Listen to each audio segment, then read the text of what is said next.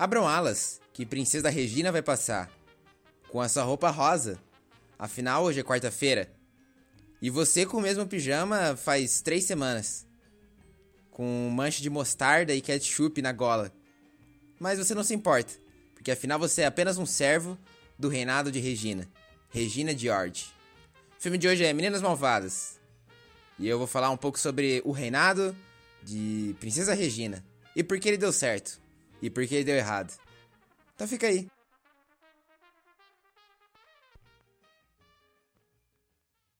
Cade nunca foi à escola, pois foi criada por seus pais, zoólogos, na África. Aos 17 anos, ela é obrigada a conhecer o real mundo selvagem em uma escola no ensino médio. Logo nos primeiros dias, conhece Janice e Damian, que apresenta para ela os diversos grupinhos da escola. Entre esses grupos, o mais influente, chamado As Poderosas, liderados por Regina George. As Poderosas são a nobreza dessa escola, sendo Regina a rainha. Regina, ao conhecer Cade, convida ela para fazer parte do grupo e almoçar com elas durante a semana. James vê o convite como uma oportunidade de Cade se infiltrar e acabar com o reinado das poderosas. Aos poucos, começam a sabotar Regina, dão de presente creme contra a frieira para Regina passar no rosto, cortam sua camiseta e dão barrinhas que fazem engordar quando Regina está num plano para emagrecer. Tudo isso não dá resultados muito importantes. Cade começa a gostar do ex de Regina. Regina manipula todos para conseguir o que quer e escreve no livro do arraso boatos e coisas ruins sobre as pessoas da escola. Cade é convidada para uma festa, onde Regina fica com seu ex na sua frente. A sabotagem do reinado de Regina se intensifica. Cade vê uma oportunidade em uma das poderosas, amiga e confidente de Regina. Ela conta os segredos de Regina, como o que Regina traía Aaron, seu ex-namorado. Cade tenta fazer Aaron descobrir a traição, mas não tem nenhum sucesso com isso. Cade, aos poucos, se torna Regina, começa a liderar as poderosas.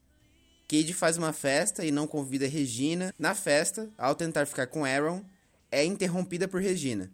Regina, para se vingar de Cade, distribui pela escola cópias do livro do arraso, causando uma guerra pela escola.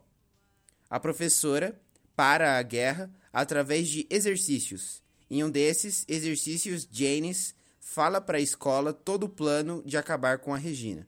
Após isso, Cade fica de castigo e para não reprovar tem que entrar no time de matemática da escola. Cade ganha o campeonato. No baile escolar, Cade ganha a coroa de rainha e destrói quebrando em pedaços e distribuindo partes da coroa para toda a escola. O reinado das poderosas acaba e cada uma segue sua vida. É interessante começar já falando polêmicas, que as personagens se chamam Meninas Malvadas. Esse é o filme certo? Que é uma tradução muito boa do inglês, porque em inglês é Mean Girls, que é meninas malvadas, quase no pé da letra. Agora, quando ele foi traduzir As Poderosas, ele escolheu As Poderosas, porque era um grupo mais influente. Sendo que na versão americana, o nome é The Plastics. Eu não sou fluente da língua inglesa, mas esse nome tá muito mais próximo de uma tradução para ser As Fúteis do que As Poderosas. Porque The Plastics não é um, um, elogio, mas também não é uma ofensa, é tipo as patricinhas. Agora, por que, que o, a pessoa que foi traduzir esse filme escolheu as poderosas? Porque afinal, se tem alguma coisa que aquelas meninas têm, são poder. Poder de influenciar os outros como nenhum estudante naquela escola tem. Agora, eu gostaria de contar uma coisa que aconteceu comigo na minha escola, muito próximo é, de um filme de ensino médio, como Meninas Malvadas. Quando eu tinha 16 para 17 anos, eu fiquei. Eu comecei a entrar em desespero. Porque eu tinha que sustentar minha família, você pergunta. Não. Um problema muito mais nobre, muito mais grave que esse. Eu queria perder meu bebê. Porque com 17 anos, as pessoas estão perdendo outras coisas. As pessoas já estão se tornando pai de família. E eu gostaria muito de brincar sobre isso e tá só fazendo uma piada, mas é verdade. Na minha escola mesmo foram vários. Afinal, quem que precisa de educação sexual? Mas acontece que eu comecei a ficar desesperado porque eu não tinha perdido o bebê. E aí teve um dia que o menino mais estranho da escola, ele se achou no direito de me dar dica de como chegar nas meninas. Sendo que eu nem perguntei. E ele começou a me dar dica, e aí eu comecei a ficar desesperado, porque esse menino mais estranho da escola tinha perdido o bebê. Eu. Por que, que eu não tinha perdido? Talvez eu era mais estranho não sabia. Foi aí que eu resolvi fazer aquilo que todo menino do ensino médio que quer beijar bocas faz. Eu procurei um livro. E esse livro que eu encontrei, ele tinha, ele era muito prepotente e ele falava como se tornar o lobo alfa da escola. Afinal, o lobo alfa é o animal mais querido da sociedade. Quem não gosta de um lobo? É, o lobo é um animal extremamente dócil, né? É... Inclusive, vale salientar que o lobo é o único animal que não pode ser domesticado. É meio difícil domesticar uma orca também, mas é mais possível do que um lobo. É um animal realmente que todo mundo gosta, que todo mundo quer ficar do lado. Mas para defender, na época não tinha toda essa problematização da masculinidade tóxica. E para fazer o advogado diabo, o livro ele tinha certas dicas muito potentes. Basicamente, o livro ele falava que você ia se tornar querido pelos professores, você ia ter vários amigos, popular durante com os meninos e é claro, conquistar uma galera aí, que era o que eu mais queria. E ele tinha umas dicas que eram até que legais. Por exemplo, ele falava: cumprimente todo mundo que você vê na, na sua frente. E foi uma coisa que eu comecei a fazer. Só que eu não cumprimentava as mulheres, porque obviamente eu tinha vergonha. Então pode ser que a gente já tenha começado de um modo errado a leitura do livro, a aplicação do conteúdo. Depois ele falou para fazer parte de todos os grupos possíveis que tinha na escola. O que era muito fácil, porque era uma escola pequena e só tinha célula, que é o pessoal da igreja, e Grêmio Estudantil. Eu comecei aí na célula, mas depois de duas semanas eu pequei. Eu pequei porque eu descobri o vício do truco. E eu comecei a jogar truco todo o intervalo, o que me impossibilitava de ir para a célula e orar com os meus amigos. Então surgiu uma outra oportunidade de fazer parte de um grupo que era o presidente do Grêmio Estudantil. O presidente do Grêmio Estudantil é um, é um quadro decorativo. É a forma dos diretores falarem: olha, vocês não podem fazer nada, mas isso não quer dizer que eu não posso fingir que vocês podem fazer alguma coisa. Então eu me candidatei a presidente do Grêmio Estudantil. E eu levei muito a sério minha campanha. Eu fiz discurso eu cumprimentava as pessoas, porque afinal já estava usando as duas técnicas, né? Cumprimentava as pessoas e já chamava, ah, me vota em mim depois da aula. E aí foi ter a votação. E quem estava concorrendo comigo era o menino malvado, era os poderosos da minha escola. Era o menino rico, que já tinha uns 25 anos, já tinha repetido de todas as escolas do, do Brasil, e ele estava naquela lá no, no desespero de passar. Então ele se candidatou com os amigos dele e, e, o interessante é que teve uma toda uma convocação, teve todo um discurso. Eu fui lá na frente, falei que estava comprometido, eu tinha uma boa relação com os professores e que eu estava comprometido a melhorar a situação de todo mundo. E esse menino ganhou de 27 votos a 3. E eu não fiquei triste porque eu nem sabia que tinha três pessoas votando em mim. Então meu segundo plano tinha dado errado. Eu continuei aplicando algumas técnicas do livro mas eu descobri no final que não funcionava. E eu continuei BV até o final do ensino médio. Na verdade, quase no fim do ensino médio eu consegui essa vitória, esse momento marcante na minha vida de ter conquistado o primeiro beijo na boca. Agora, você achou que ia ter um final feliz, mas não. É, essa foi só uma tentativa de me humilhar enquanto eu faço o seu dia um pouco mais alegre, porque eu faço tudo pelo entretenimento. Agora, a real é que esse filme, Meninas Malvadas, ele faz isso de uma forma muito mais legal. Porque ele tem um meio, um começo, ele tem um começo, um desenvolvimento e um final. Ao contrário da minha história, que não, que não tem um desenvolvimento e nem um final. É só um começo, sem um final. Porque existe uma personagem que é a Regina, que ela é líder da escola. Ela é a pessoa mais influente da escola. E aí a gente tem a Cade, que é uma menina muito estranha, que estudou com os pais durante a vida inteira na África e que pela primeira vez está convivendo no mundo real com alunos. A Regina, ela leu O Príncipe. Ela é uma pessoa que aplica na teoria Maquiavel. Porque quando ela vê uma pessoa que ela não conhece, mas que tem potencial, ela chama e fala: "Ei, vem comer comigo". Para quem não sabe, Maquiavel ele falava que as pessoas que queriam governar devem ser amadas ou temidas. E na dúvida, que elas temam você. Mas nesse caso, um aliado, uma pessoa que pode tirar o trono de você, é importante que ela seja sua amiga. Então foi o que a Regina fez. Transformou a Cade numa amiga porque tinha potencial. Só que a Cade, ela não era a personagem mais boazinha do mundo. E ela estava sendo influenciada por duas pessoas que queriam o fim de Regina, James e o Damian. Então ela começa esse processo para sabotar o reinado e ela acaba no meio de tudo se tornando exatamente igual a Regina. Uma pessoa fútil que se importa demais com a aparência, que tem uma autoestima baixa e que abaixa a autoestima dos outros para ficar melhor consigo mesmo. E ela se torna exatamente igual. Agora, é interessante que eu falei de Maquiavel, porque Maquiavel ele é o cara da política. E eu não queria fazer podcast em que eu chego aqui e começo a falar uns nomes, porque na real é que quando eu escuto um podcast que a pessoa fala um monte de nome, é, depois do segundo nome que ela fala eu já esqueci. Então eu já, já começo a me perder e não sei mais quem é quem. O Maquiavel ele fala sobre política. Ele é o primeiro teórico a falar sobre política. E esse filme ele está recheado de política. Porque a Regina ela tem um poder de influência. E ela faz a politicagem.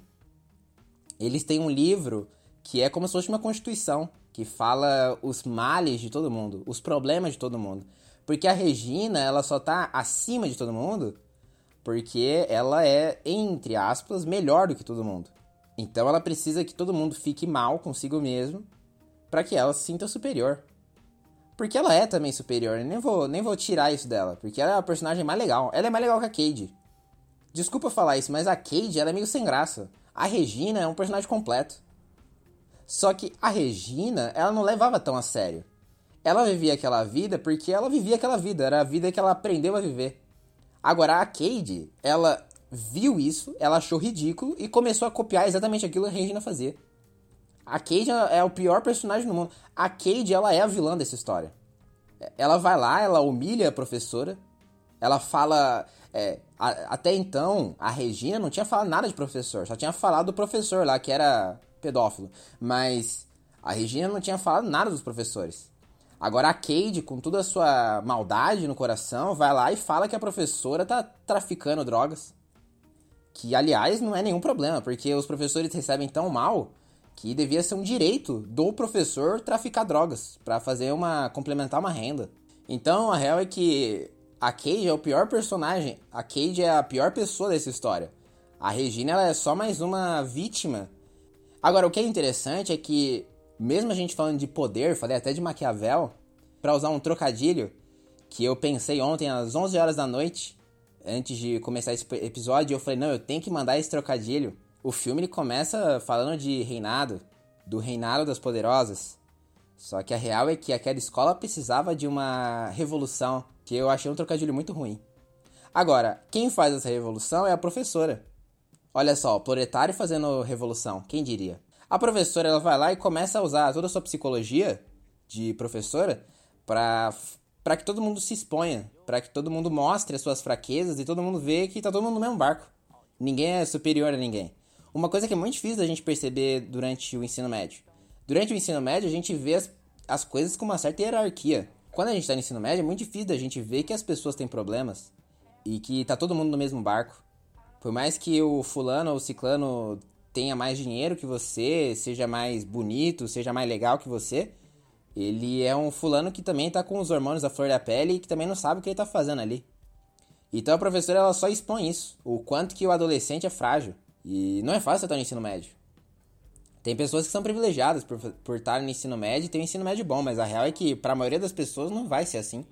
As pessoas que têm 40 anos, quando elas falam, nossa, você vai sentir falta do ensino médio quando você sair, elas falam isso porque faz muito tempo que elas saem do ensino médio.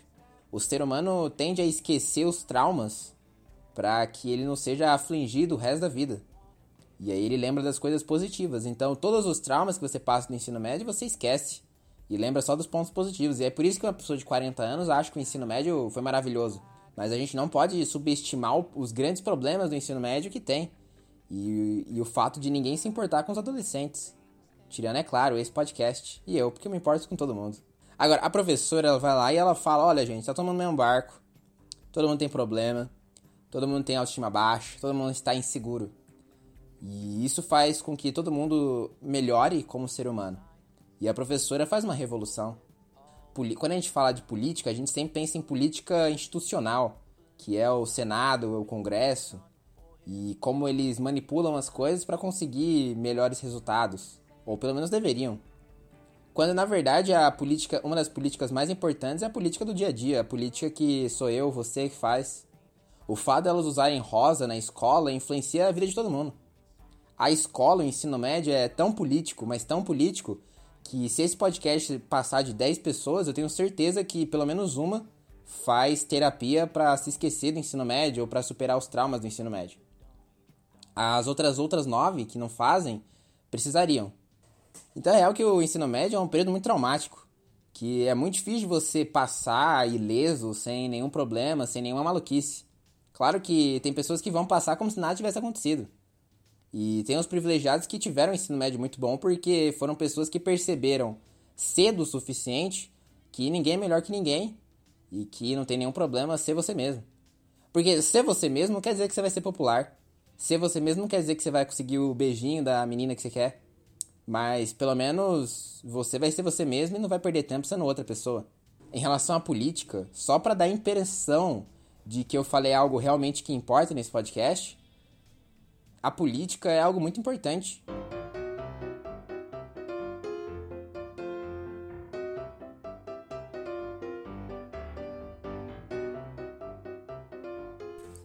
E esse foi o podcast.